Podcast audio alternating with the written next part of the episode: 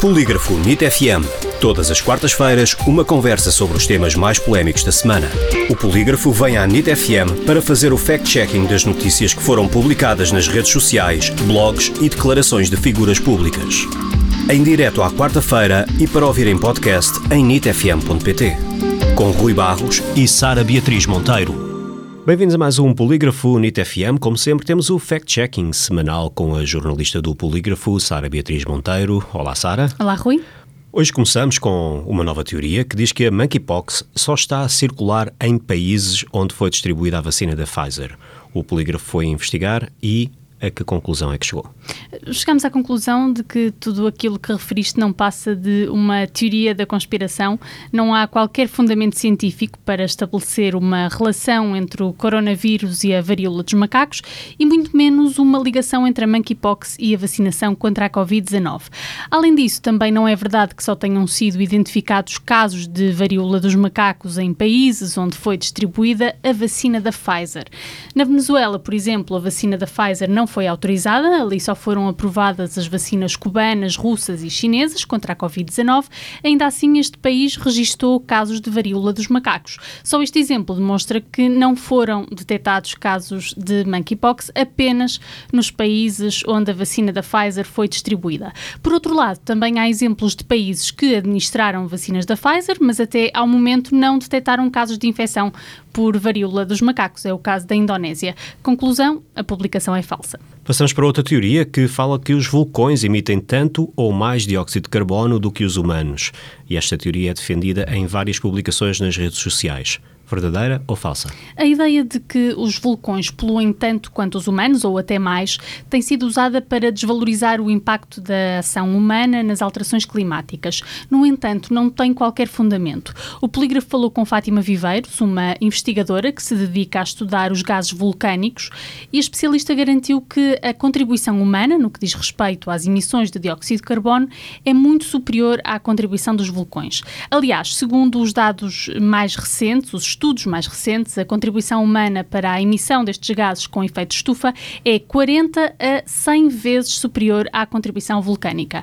Ou seja, a teoria de que os vulcões poluem tanto quanto os humanos é falsa. E agora passamos para um alerta de uma publicação do Facebook associada ao partido ADN que nos diz que desde janeiro que morrem mais de 10 mil portugueses todos os meses e que teríamos de recuar até 1923 para encontrarmos números idênticos aos de hoje em dia. Na Europa, a situação é idêntica, segundo o Post. O que estamos a observar é o genocídio dos povos europeus que estão a ser substituídos na sua identidade, valores, cultura e religião. O polígrafo foi analisar os dados e o que é que tem a dizer sobre esta publicação? Quanto a Portugal, não há dúvida de que o excesso de mortalidade registado nos primeiros sete meses do ano foi bastante elevado. No entanto, este cenário não se verifica de forma idêntica no resto da Europa. Os dados do Sistema Europeu de Monitorização de Mortalidade mostram que, no global dos 26 países participantes, não se registra um excesso de mortalidade bastante elevado neste período. Ao analisar os dados de cada país individualmente, verificamos que apenas Espanha tem registado níveis bastante elevados de excesso de mortalidade.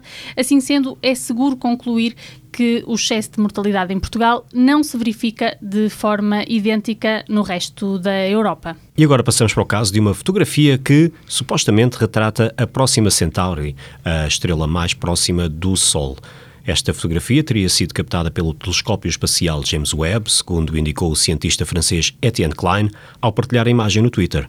Esta imagem afinal é verdadeira ou falsa?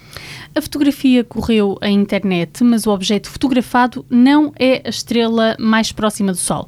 Na verdade, trata-se de uma rodela de chouriço. Quem publicou a fotografia foi Etienne Klein, o diretor de pesquisa na Comissão de Energia Atómica e Energias Alternativas de França.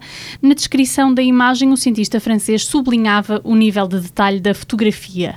Por um lado, houve quem acreditasse na sua palavra e partilhasse a fotografia como sendo verdadeira. Por outro lado, houve quem questionasse a autenticidade da imagem.